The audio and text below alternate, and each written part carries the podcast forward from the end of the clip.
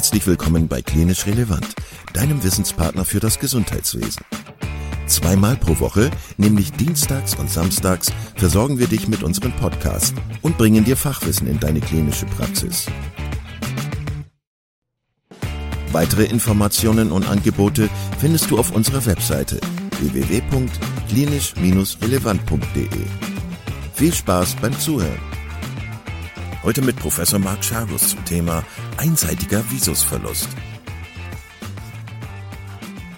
Ja, liebe Leute, herzlich willkommen im Klinisch Relevant Podcast. Ähm, heute ist es mir eine ganz besondere Freude, Professor Marc Schargus hier erstmalig bei uns im Podcast begrüßen zu können. Herr Schargus ist Chef einer Augenklinik in Hamburg, wird gleich nochmal einige Sätze zu sich selber sagen. Ähm, wir haben uns heute ein ganz spannendes Thema ähm, rausgesucht, was für viele klinisch tätige Kollegen von absoluter Relevanz sein dürfte. Wir wollen sprechen über den schmerzlosen einseitigen Visusverlust, haben uns da einige Erkrankungen rausgesucht, die wir exemplarisch vorstellen wollen. Aber zunächst gebührt das Wort natürlich unserem Gast, Herr Schagus. Herzlich willkommen nochmal, schön, dass Sie da sind. Vielleicht erzählen Sie ein bisschen was zu sich selber, was Sie so machen und was Sie so umtreibt. Ja, vielen Dank, Herr Sturm. Vielen Dank auch für die Einladung, hier mitwirken zu dürfen. Ich finde das ganz spannend, jetzt mal in so einem Podcast mitzumachen. Das habe ich noch nicht gemacht. Wir haben schon Videotelcos und Konferenzen und alles Mögliche online gemacht, aber so nur per Ton, das ist jetzt für mich auch mal was Neues. Ja, kurz zu meiner Person. Ähm, wir beide kennen uns ja noch aus meiner Bochumer Zeit. Das ist ja auch schon ein paar Jahre her. Genau. Ähm, zuvor war ich lange Jahre an der Universitätsaugenklinik in äh, Würzburg tätig, über zehn Jahre und dann zuletzt als Oberarzt dort, dann nach Bochum gewechselt an die RUP dort als leitender Oberarzt und ähm, jetzt seit ja schon wieder fünf Jahren in Hamburg und leite die Asklepios Augenklinik Nord dort. Das ist die größte private Augenabteilung hier im ganzen Norden und ähm, ja, wir versorgen im Grunde die gesamte ähm, das gesamte augenärztliche Spektrum. Die Klinik hat 27 Fachabteilungen, ist insofern äh, ausgerüstet mit allen Kopffächern, so dass wir hier auch die komplette breite Versorgung der Ophthalmochirurgie sowohl konservativ als auch die chirurgischen Bereich abdecken können. Ja, das klingt spannend. Und ähm, obwohl man als Augenarzt ja doch meine ich gar nicht bösartig, aber doch irgendwie ein kleines, kleineres Organ behandelt, vielleicht auch in so einer kleinen Nische hängt, ähm, ist das Thema ja, über das wir heute sprechen wollen, ähm, doch für viele Kollegen, wie gesagt, denke ich, relevant, weil Leute, die auf einmal nicht mehr gucken können, gehen möglicherweise auch erstmal zum Hausarzt oder eine allgemeine Notaufnahme und sollten daher, wenn es nötig ist, ähm, zum Augenarzt weitervermittelt werden. Ja, ähm, also wir haben nur zweieinhalb Zentimeter Durchmesser von unserem Auge. Wenn wir die Orbiter dazu nehmen, ist es noch ein klein bisschen mehr. Ähm, aber ähm, es gibt auch da noch Subspezialisierungen in alle Richtungen. Also man kann auch das noch weiter aufschlüsseln.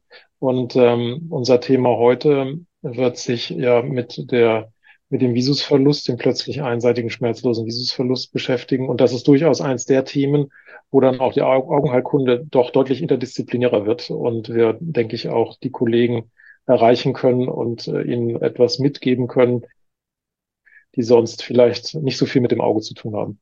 Genau.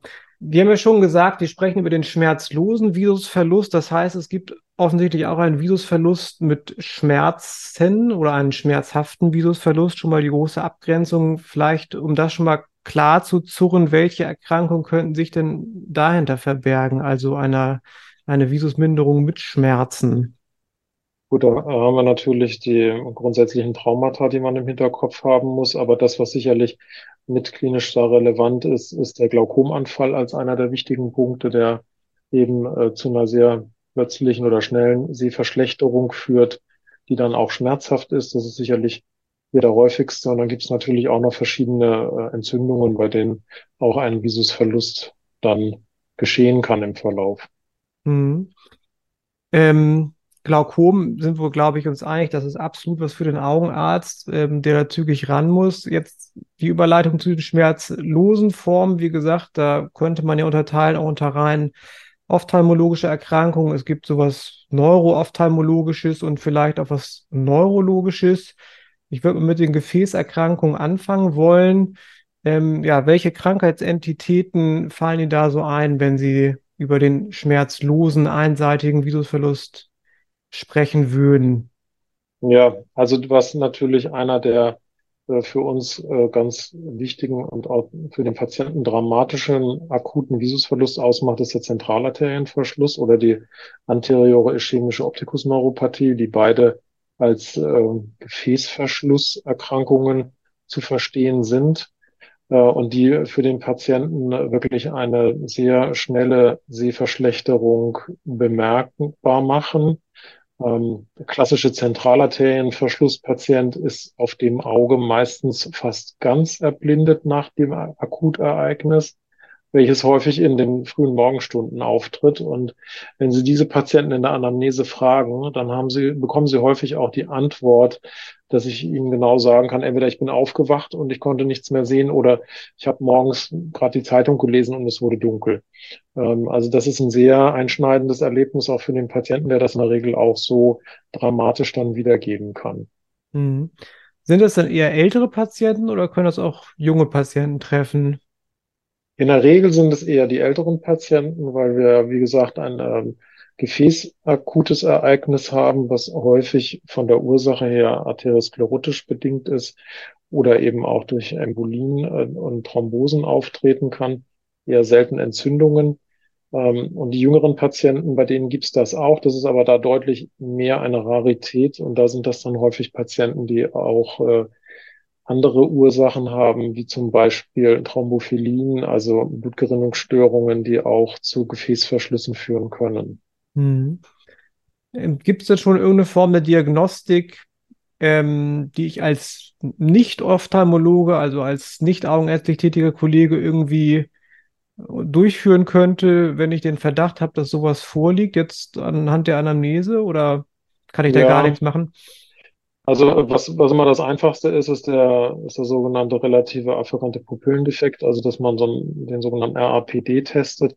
Dadurch, dass an dem Auge, was betroffen ist, die Afferenz, also die Weiterleitung zum Gehirn quasi ausgeschaltet ist, ist es so, dass wenn Sie da mit einer Lampe auf dieses Auge leuchten und das dann eben wechselseitig mit dem Partnerauge durchführen, dass da die Pupille dann nicht so eng wird wie auf der anderen Seite, weil einfach die ähm, Licht- und Reizweiterleitung dort blockiert ist und dann die Pupille nicht so eng wird, wie sie es normalerweise macht. Und das ist dann durchaus ein Punkt, den man in der Diagnostik heranziehen kann.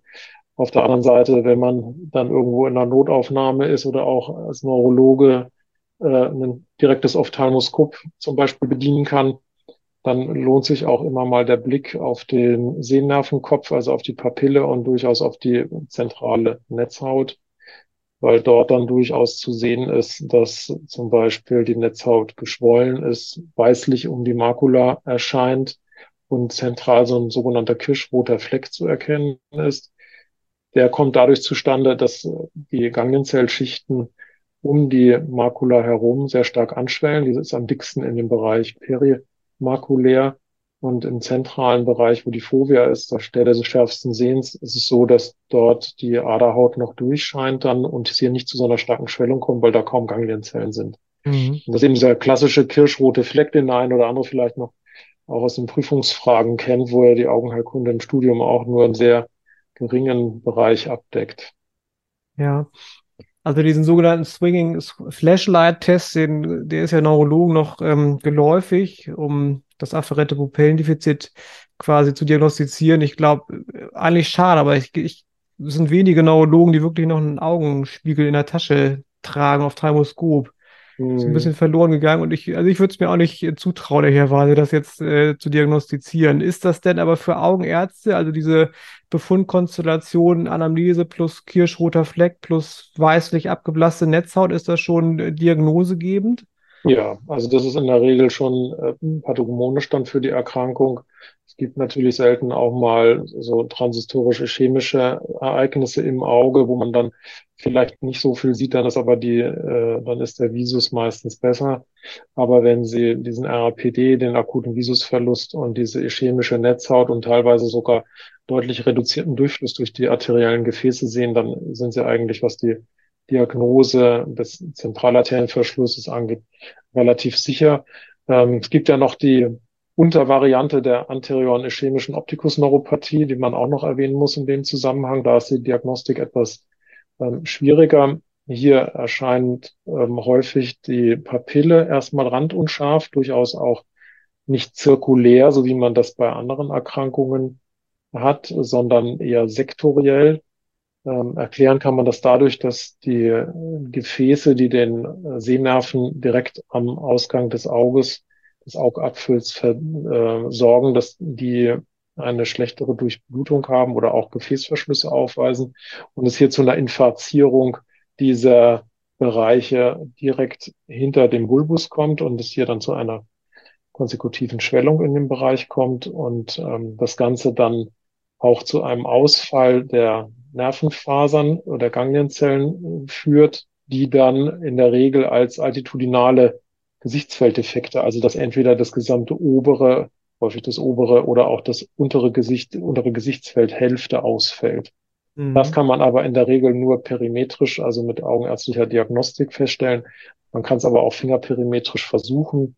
Ähm, wenn das sehr ausgeprägte Ausfälle sind, können die Patienten das durchaus auch anamnestisch dementsprechend beschreiben. Aber die, ähm, die Symptomatik oder die, die Dynamik dieser akuten Erkrankung ist letztlich gleich, also eine akute, eine ja. akute Geschichte. Und Sie sagten ja, dieser Zentralarterienverschluss tritt vor allem in den frühen Morgenstunden auf. Gibt es da irgendwie Gründe für? Ja, da geht man davon aus, dass das durchaus auch mit dem Blutdruck zusammenhängt, mhm. ähm, dass eben morgens die niedrigen Blutdruckwerte da sind und das Ganze dann äh, da eher zu Verschlussereignissen kommt. Ähm, ja, das ist eigentlich so, dass wenn man sich das erklärt. Die wesentliche Hypothese, ja. Ähm, was macht ihr denn mit solchen Patienten? Also gibt es eine Akuttherapie bei einem akuten Gefäßverschluss? Da wird man ja, also neigt man ja als Neurologe einen gewissen Kurzschluss zu ziehen hinsichtlich Therapieverfahren. Ja, ähm, das ist sehr, wird sehr kontrovers diskutiert und ähm, wir haben vor knapp 20 Jahren die Eagle-Studie damals mitgemacht in Würzburg. Da ging es um eine intraarterielle Lysetherapie. Die Studie wurde dann allerdings abgebrochen, weil es zu mehreren Todesfällen gekommen war ähm, mit ähm, hämorrhagischen Schlaganfällen, so dass mhm. dieser Ansatz lange Jahre wieder verlassen wurde. Es wurde dann auch von den Neurologen in Einzelfällen systemische Lysetherapien durchgeführt. Allerdings gibt es da auch keine gute Studienlage. Es kommt immer darauf an, ähm, was man da sich raussammelt und liest. Und äh, aktuell läuft äh, tatsächlich eine neue Studie, die äh, die systemische Lyse in einem sehr engen Zeitfenster von, ich glaube, vier bis sechs Stunden müssen die Patienten dann an den Studienorten sein, ähm, läuft, um auch eine arterielle Lyse nochmal zu versuchen, um gerade in der Frühphase ähm, hier nochmal zu schauen, ob man was machen kann, um die Durchblutung mit der Lyse zu verbessern. Aber das sind sicherlich äh, nur Einzelfälle, äh, bei denen das dann wirklich funktioniert. Und äh, unglücklicherweise ist es eben häufig so, dass die Patienten einfach zu spät kommen. Und wenn sowas äh, schon 24 Stunden zurückliegt, dann ist das eigentlich in meinen Augen nicht mehr relevant, da Analyse durchzuführen, da die retinale Ischämiezeit bei sechs Stunden liegt. Mhm. Das heißt, alles, was da drüber liegt, ähm, wird nicht mehr zu einer ähm, signifikanten funktionellen Erholung führen. Wichtiger ist eigentlich die äh, die Diagnostik, um quasi sekundäre Folgen äh, der ursächlichen Erkrankungen zu vermeiden. Mhm. Ähm, und da ist eben ganz wichtig, weil das häufigste eben Embolien, äh, arteriosklerotisch bedingte sind, dass man eben die ähm, äh, Halsschlagadern Karotisdoppler durchführt, äh, weil da doch sehr, sehr häufig dann signifikante und relevante Stenosen festgestellt werden, auch Herz, äh, also Cardio logische Abklärung, Herzecho, 24 Stunden Blutdruck messen. Das sind so die Sachen, die für uns ähm, essentiell und, und, und wichtig sind. Und das Ganze sollte auch notfallmäßig durchgeführt werden. Das heißt, wir schicken die Patienten jetzt auch nicht nach Hause, sondern die werden bei uns direkt zu den Neurologen äh, zum Stroke Unit übergeben, um eben hier eine möglichst schnelle Diagnostik dieser durchaus vital bedrohenden äh, Komplikationen ähm, abzuwenden und ähm, was wir dann auch erwähnen müssen, was ganz wichtig ist, ist eben, dass man die ähm, Arteritis temporalis ausschließt, was auch noch ein ganz wichtiger, hm. wichtige Erkrankung sein kann, wo wir auch noch drauf eingehen wollen. Genau. Ähm, also Sie sagten ja, es tut sich was forschungsmäßig im Bereich der Akuttherapie. Ähm, Gibt es denn irgendeine Form oder wird irgendeine Form der Sekundärprophylaxe empfohlen, Thrombozytenaggregationshemmer oder ist das, äh, spielt das in der Augenhaltekunde weniger eine Rolle? Also wir empfehlen in der Regel Aspirin 100 einmal täglich als, als äh, Basis. Mhm. Ähm, andere ähm, Antikoagulantien werden jetzt von den Ophthalmologen per se nicht verordnet. Das ist dann eben auch abhängig davon, was bei der Abklärung rauskommt und was dann von den anderen Fachdisziplinen empfohlen, wird. wird. Genau, und sonst natürlich, ähm, wie Sie schon anfügten, ähm, kardiovaskuläre Risikoabklärung, also Blutfette, Blutzucker, mhm. Bluthochdruck optimal einstellen, genau. Das ist jetzt ja wirklich das Vollbild quasi eines, eines dauerhaften Gefäßverschlusses.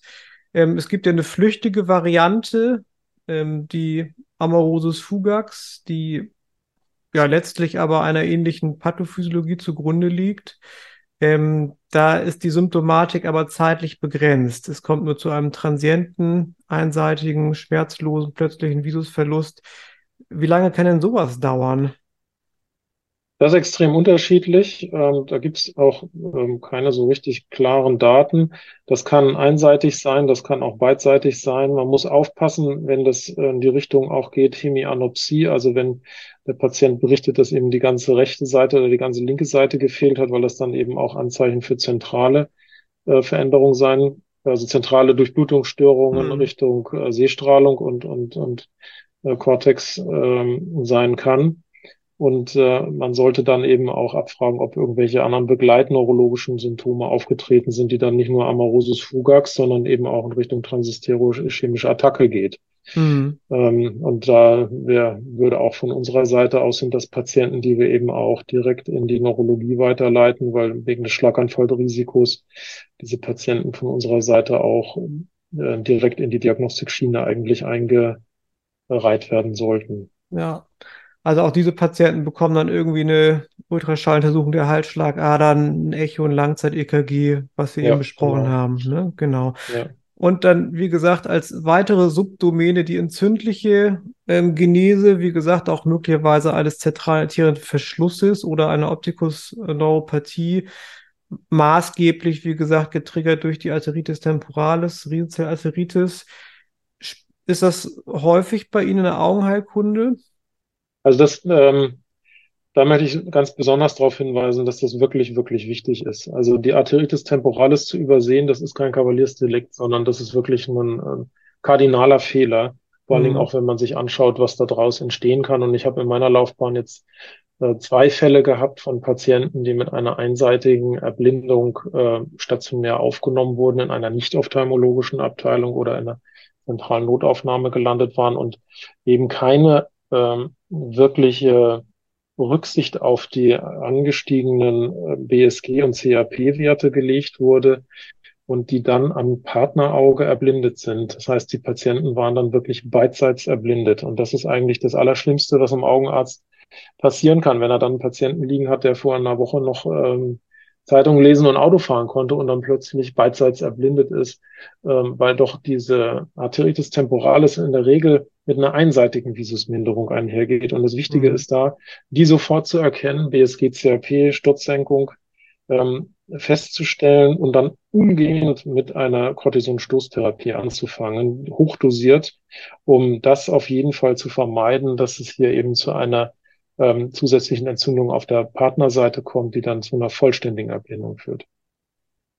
Genau, Sie haben es ja im Prinzip schon gesagt, es ist ja, oder die Gefäßentzündung ist ja meistens auch nicht nur auf die Arteria temporalis beschränkt, sondern häufig auch auf andere extrakraniellen Gefäße, Arterien. Die Erkrankung geht ja häufig mit so Beschwerden der Polymyalgie einher, Kopfschmerzen, Kauschmerzen, der Claudicatio masticatorica, weil das so ein wichtiges äh, Erkrankungsbild ähm, ist und äh, man ja auch eine gute Behandlung hat, äh, werbe ich jetzt nochmal ganz schamlos dafür, dass wir speziell zu der Riesenzellarteritis äh, schon mal eine extra Podcast-Folge gemacht haben mit dem Philipp Severin aus dem Rheumazentrum in Herne, die auch extrem hörenswert ist. Also wer sich speziell zu dieser Erkrankung noch weiter fortbilden will, ähm, kann auch da gerne noch mal reinhören.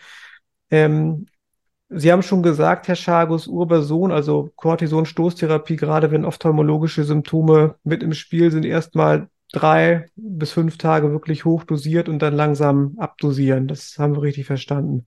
Ja, und dann äh, gibt es ja immer noch die Diskussion mit der Diagnostik, Ultraschall oder Biopsie. Und äh, von ophthalmologischer Seite tendieren wir eigentlich in der Regel eher zu der Biopsie, weil man da mit einer Entnahme eines kleinen Gefäßstückes doch wirklich eine eindeutige histologische Diagnose dann bekommt und äh, die Therapie dann auch wirklich gesichert ist und man dann sich darauf konzentrieren kann, wie man die äh, systemische Therapie einstellt.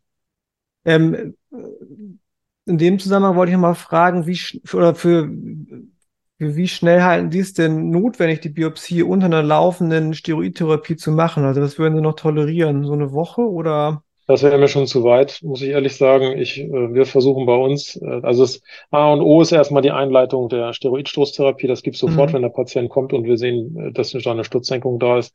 Und dann versuchen wir eigentlich spätestens am nächsten, ähm, allerspätestens am übernächsten Tag die Arterienbiopsie durchzuführen, um dann noch wirklich ein pathologisch verwertbares Ergebnis dort zu, ja. ähm, zu bringen. Ja. Ich glaube ehrlich gesagt, das hängt auch sehr von den lokalen Gegebenheiten ab, ne? wie schnell mhm. man da rankommt und äh, also ist ja auch nicht falsch, solchen Patienten dann auch noch einen Thrombozytenaggregationshemmer äh, mit zu verschreiben. Aber da steigen dann die ersten Chirurgen schon wieder aus, ne, machen das ungern. Ich glaube, da, also wenn, ich, ich finde das total gut, wenn sie das so hinkriegen, aber ich kenne das auch anders, ehrlicherweise, ne, dass es dann schwieriger ist, einfach umzusetzen. Das A und O ist erstmal die Therapieeinleitung, weil, wie gesagt, diese Gefahr der beidseitigen Erblindung, das sollte man nicht unterschätzen und das sind wirklich hochdramatische Verläufe dann. Also ähm, habe einen Patienten gehabt, der Suizid deshalb begangen hat. Deshalb muss man da wirklich schauen, dass man die, äh, dass man solche schlimmen Verläufe möglichst vermeidet. Absolut. Und wir wollen auch nicht verschweigen, dass es noch Neurosubstanzen für die langfristige Behandlung gibt. Das ja. äh, Tocilizumab, ein IL-6, also Interleukin-6-Hämmer, der auch, auch sehr gut subkutan applizierbar ist für die längerfristige Therapie, also auch äh, die eigentlich schon länger gut behandelbare Erkrankung wird jetzt noch smarter behandelbar, sodass man auch mögliche Steroid-Langzeitfolgen einfach gar nicht mehr erleben muss als Patient. Ja, man muss eben auch daran denken, das sind eben Patienten, die man wirklich langjährig äh, unter seiner ähm, äh, Kontrolle dann hat und die entsprechend dann auch weiter monitoriert werden müssen, weil das natürlich auch sowas nochmal aufflammen kann. Ja, das stimmt.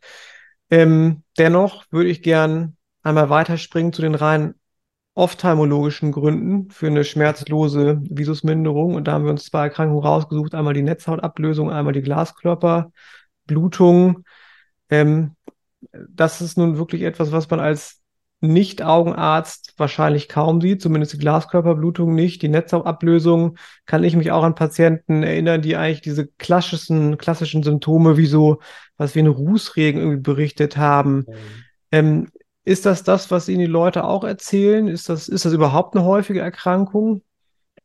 Und die Inzidenz ist nicht so gering, so bei 1 zu 10.000 ungefähr. Und ähm, dadurch, dass unsere Bevölkerung immer älter wird und äh, einer der wichtigen Risikofaktoren das Alter ist, anderer wichtiger Risikofaktor die Myopie, also die Kurzsichtigkeit ist, die ja auch immer mehr wird weltweit und auch bei uns, ähm, ist das schon eine Erkrankung, die wir in Zukunft auch häufiger sehen werden. Auch die Durchführung einer Kataraktoperation erhöht postoperativ das Risiko einer Netzhautablösung und da die Patienten auch immer früher operiert werden, steigen dadurch auch die Zahlen. Also es sind schon einige Punkte, die dafür sprechen, dass wir in Zukunft noch viel mehr Netzhautablösungen sehen werden. Mhm. Ähm, das äh, Wichtige in der Diagnostik ist da sicherlich dann doch die detaillierte ophthalmologische Untersuchung und vor allem, dass die Patienten eben rechtzeitig kommen und dass man die Patienten, die ein Risiko haben, sensibilisiert darauf, dass sie dann rechtzeitig zum Augenarzt gehen und äh, die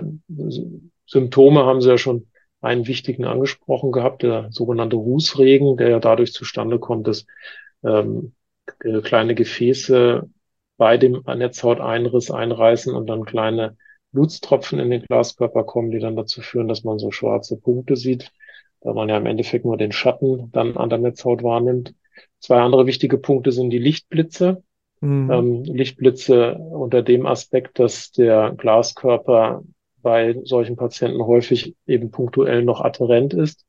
und äh, es durch den Zug des Glaskörpers äh, zu Einrissen kommt. Und wenn der zieht, dann feuert er eben auch automatisch dann Signale in der Netzhaut äh, und das gibt dann eben diese Lichtblitze, die lokalisiert an einer Stelle dann äh, auftreten und äh, unabhängig jetzt von irgendwelchen Bewegungen sind. Mhm. Und dann äh, als, als fortgeschrittenes äh, Kriterium äh, symptomatisch ist dann eben, wenn so eine schwarze Wand kommt von irgendeiner Seite, weil dann haben wir schon die manifeste Netzhautablösung, dann ist wirklich höchste Eisenbahn und äh, Patient muss umgehend ophthalmologisch untersucht und wenn dann sich das bestätigt, auch entsprechend operativ versorgt werden. Ja, Sie haben ja ähm, vorhin genannt, so bei diesen, bei den vaskulären Notfällen, so binnen weniger Stunden in der Augenklinik, äh, ist das bei der Netzhautablösung ähnlich? Also sollte man da auch binnen weniger Stunden wirklich sich am Augenarzt vorstellen?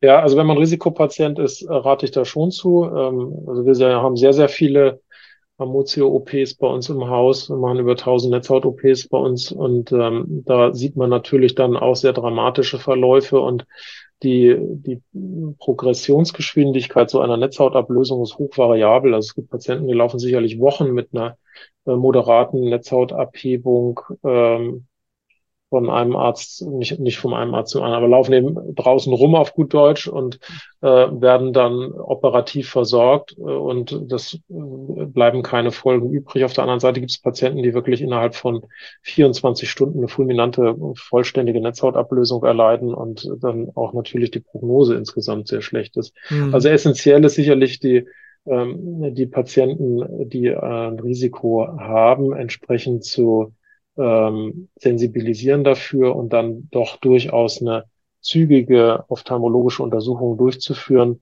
um eine Netzhautablösung auszuschließen. Das ist eben wieder dieses grundsätzliche Problem. Wir haben einen Patienten, dem tut nichts weh.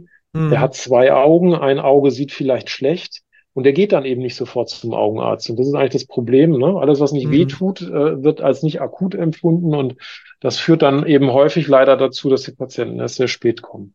Das kennen Neurologen ganz gut, das Problem. Mhm. ja. Ähm, also Diagnostik, wie gesagt, ist dann wirklich ophthalmologische Untersuchung und die haben schon gesagt, man kann sowas operieren.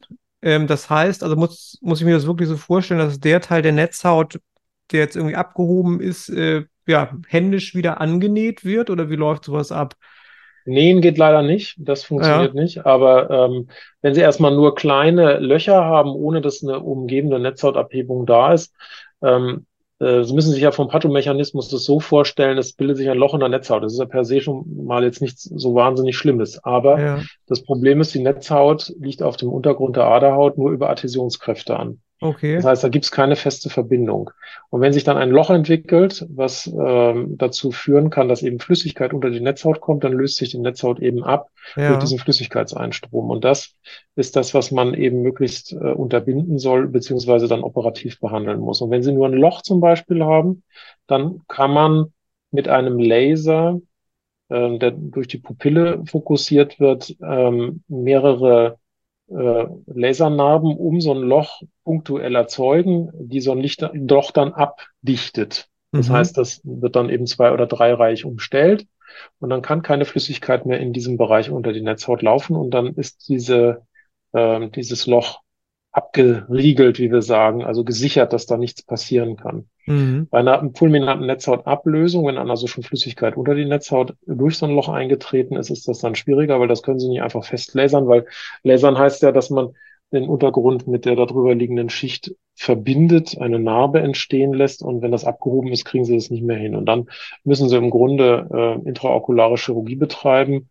Ähm, da gibt es verschiedene Methoden, entweder dass man von außen das Auge eindellt mit sogenannten Plomben oder dass man eben direkt äh, in den Glaskörper hineingeht, den Glaskörper absaugt und die Netzhaut äh, dort wieder anlegt, dass dann subretinale Flüssigkeit abgesaugt wird, dann die Löcher gelasert werden und dann eine Gasblase oder Ölblase ins Auge eingegeben wird, um die Netzhaut erstmal wieder anzudrücken, bis wir dann eine feste Verbindung in diesen Lochbereichen haben. Hm, das hört sich hochkomplex an. Es, also, aber auch das Outcome nach einer so komplexen Intervention kann durchaus gut sein, oder geht man da immer mit einem Defizit raus? Nein, also das, was eben ganz, ganz entscheidend ist, ist, ob die Makula mit abgelöst ist oder nicht, äh, weil das entscheidet dann wirklich über den ähm, langfristigen Funktionsverlust äh, von so einer Netzhaut. Also wenn die Makula mit abgelöst ist, haben sie in der Regel mh, so aus dem Bauch heraus eine Sehschärfen von 20 bis 40 Prozent als mhm. Maximalleistung. Sie müssen rechnen, dass sie so mindestens 30 Prozent brauchen, um ein Auge gut zum Lesen zu verwenden. Ähm, habe auch einzelne Patienten, die durchaus mit Makulaabhebung wieder auf 100 Prozent gekommen sind. Das sind dann die, die aber häufig nur sehr kurzfristig die Makula abgelöst gehabt haben. Aber man kann das eben nicht an irgendwelchen ähm, Parametern festmachen, wo der Patient am Ende landet. Wenn die Makula noch anliegend ist und sie nur periphere Netzhautablösungen haben, dann ist durchaus eine sehr gute Sehschärfe wie vor dem Ereignis möglich. Okay, aber ganz wichtig, also es kommt, wie gesagt, ähm, erstmal auf den Faktor Zeit an, dass man überhaupt zum Augenarzt geht, damit die Diagnose gestellt wird. Genau. Ist das bei der Glaskörperblutung ähnlich? Das wäre so die nächste Erkrankung, die ich mhm. mal einleiten würde. Oder was, was ist das überhaupt? Wie kommt Blut in den Glaskörper? Das ist ähnlich wie das, was wir gerade schon angesprochen hatten, dass eben Gefäße entweder einreißen und es dann in den Glaskörper hineinblutet. Dafür braucht es nicht viel Blut. Da reichen schon ein paar Tröpfchen und das mhm. verteilt sich dann so, dass die Sehschärfe und das Gesichtsfeld dann deutlich eintrüben. Ähm, es kann aber auch sein, dass sich zum Beispiel neue Gefäße bilden, die mhm. nicht so von den von der Struktur aufgebaut sind, wie wir das von den ähm, regulären Netzhautgefäßen kennen, was eben beim Diabetes auftreten kann, also Gefäßproliferationen in den Glaskörper hinein, die dann zu entsprechenden Einblutungen führen. Und äh, das führt dann auch zu einer durchaus schnellen Sehverschlechterung, die die Patienten auch entsprechend äh, ähm, beschreiben können. Also ich habe jetzt einen Patienten erst äh, letzte Woche gehabt, der ähm, bekannt war als Diabetiker, der mir eben berichtet hat, dass er auf der Autobahn auf der linken Spur gesehen hat, wie plötzlich die schwarzen Punkte von allen Seiten kamen und dann gerade noch auf den Standstreifen gefahren ist und dann auch nicht mehr weitergefahren ist. Das klingt ja bedrohlich, ne? Ja, klar. Ja, also das sind so Einzelfälle, dass kann passieren. Die Diabetiker sind ja durchaus auch Patienten, die noch voll im Berufsleben stehen und nicht, äh, nicht äh, älter sind, wie das sonst bei den typischen Amotio-Patienten aufgrund von Netzhautlöchern der Fall ist. Mhm. Ähm, und äh, ist das dann durchaus, kann das schnell auch einschränkend sein. Also es gibt, wie gesagt, eine Risikopopulation, zum Beispiel Diabetespatienten und die Diagnose wird letztlich wahrscheinlich auch rein Augen, also augenärztlich sowieso, aber durch ophthalmologische Diagnostik gestellt. Ja, genau, so ist es. Ähm, wie gesagt, von der, von der Symptomatik her eben ähnlich wie bei einer Netzhautablösung, eben mit einem doch starken ähm, Sehverlust, der in der Regel wie so ein Fußregen beginnt und dann das gesamte Gesichtsfeld verdunkelt. Ähm, was wir, wo wir dann drauf schauen, ist natürlich wichtig, ähm, wie der Blutzucker überhaupt eingestellt ist, wie lange die Patienten schon ihren Diabetes haben. Man muss davon ausgehen, dass jeder dritte Typ 2 Diabetiker schon deutliche Netzhautveränderungen bei der Diagnosestellung hat. Deswegen ist es auch so wichtig, dass diese Patienten eine ähm, initialen ophthalmologischen Untersuchung äh, zugeführt werden, wenn die Diagnose gestellt wird. Und bei den Typ-1-Diabetikern ist es zumindest in älteren Studien so, dass eigentlich ähm, fast jeder nach 20 Jahren schon eine diabetische Retinopathie entwickelt hat. Ich bin da allerdings guter Hoffnung, dass das jetzt mit den neuen Sensoren und den neuen Möglichkeiten der Diabeteseinstellung die aktuell betroffene Generation nicht mehr so stark ja. betreffen wird.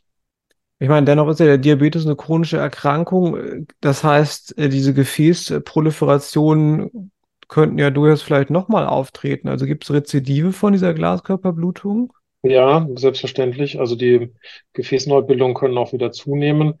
Ähm, wir sehen sehr häufig Patienten, die ähm, gerade bei der ja, Einstellung eines, eines unerkannten Diabetes oder bei einem sehr schlecht eingestellten Diabetes, der dann in einen gut eingestellten überführt wird, dass gerade diese Patienten in dieser Umstellungsphase ähm, sehr häufig äh, sehr aktive Veränderungen an der Netzhaut zeigen mit Gefäßproliferationen und auch Blutungen. Also das ist durchaus ein Punkt, den man als ähm, Diabetologe oder Internist im, im Hinterkopf haben muss, dass gerade in dieser Phase die Patienten da doch äh, sehr äh, engmaschigen Überwachung auch durch einen Ophthalmologen, ähm, bei einem Ophthalmologen angebunden werden sollten. Mhm. Ähm, und dann können eben auch so Blutungen auftreten, bei denen wird dann in der Regel bei uns mit Ultraschall eben ausgeschlossen, dass nicht auch noch eine Netzhautablösung dahinter steckt. Das kann durchaus auch bei Diabetikern der Fall sein. Und man wartet dann in der Regel erstmal ab bei diesen äh, Glaskörperblutung, ob sich das von selber resorbiert. Das ist bei vielen der Fall.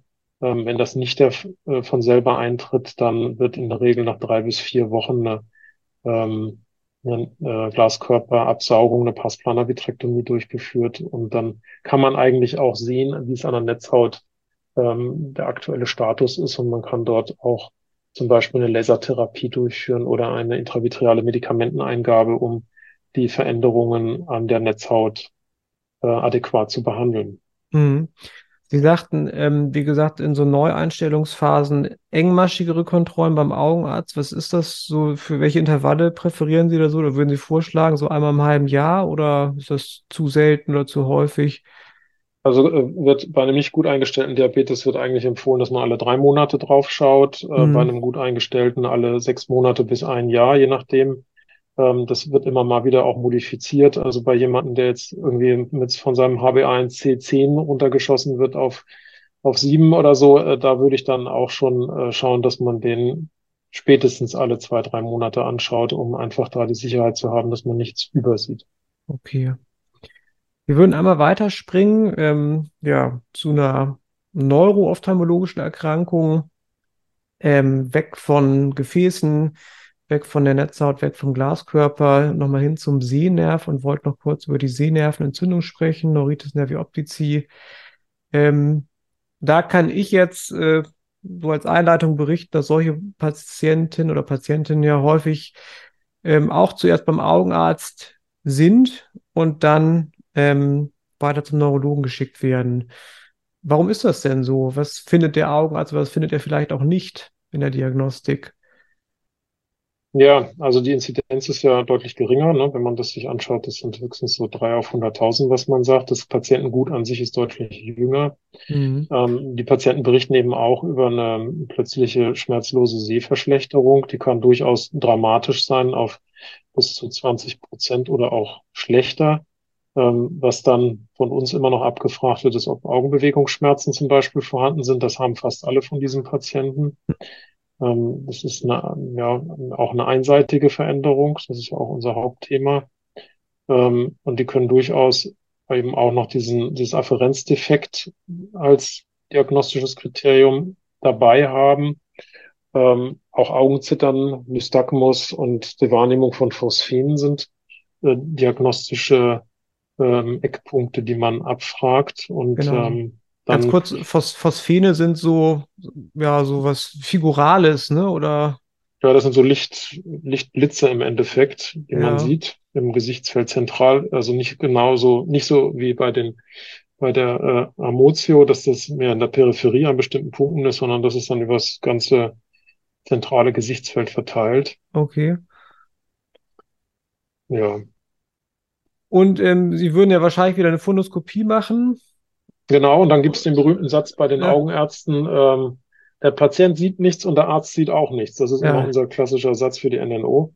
Und ähm, so ist es dann auch. Also man sieht keine Veränderung in der Regel an der Papille oder an der Netzhaut und ähm, mit diesen entsprechenden Symptomatiken, die wir jetzt noch ähm, beschrieben haben, auch die Rotentsättigung, die noch mit dazu kommt, ist es so, dass äh, man dann eben den Verdacht auf die NNO stellt und dann den Neurologen mit hinzuzieht. Genau. Ähm, der würde zur Diagnosesicherung ja sowas wie ein visuell evoziertes Potenzial ableiten. Und ähm, wichtig ist natürlich immer noch zu sagen, dass der, Be also der, die Sehnervenentzündung auch der Beginn einer chronisch entzündlichen ZNS-Erkrankung sein kann, wie zum Beispiel der Multiple Sklerose. Deshalb bekommen solche Patienten im Rahmen der Diagnostik in der Regel auch eine Form der zerebralen Bildgebung mittels MR und oder auch eine Liquorpunktion. Ähm, selbst wenn man die definitive MS noch nicht diagnostizieren kann, kann man anhand bestimmter Liquorparameter schon das ähm, Risiko für eine mögliche Konversion später in eine chronisch entzündliche ZNS-Erkrankung etwas besser eingrenzen. Ähm, Therapie der Wahl, ja, ist eigentlich ein Cortisonstoß, muss man sagen. Ja, das, wobei der ja den Heilungsverlauf nur beschleunigt, aber sonst, soweit ich das zumindest von ophthalmologischer Seite weiß, keinen weiteren Zusatznutzen hat. Und dann gibt es eben die Interferone, die man geben kann.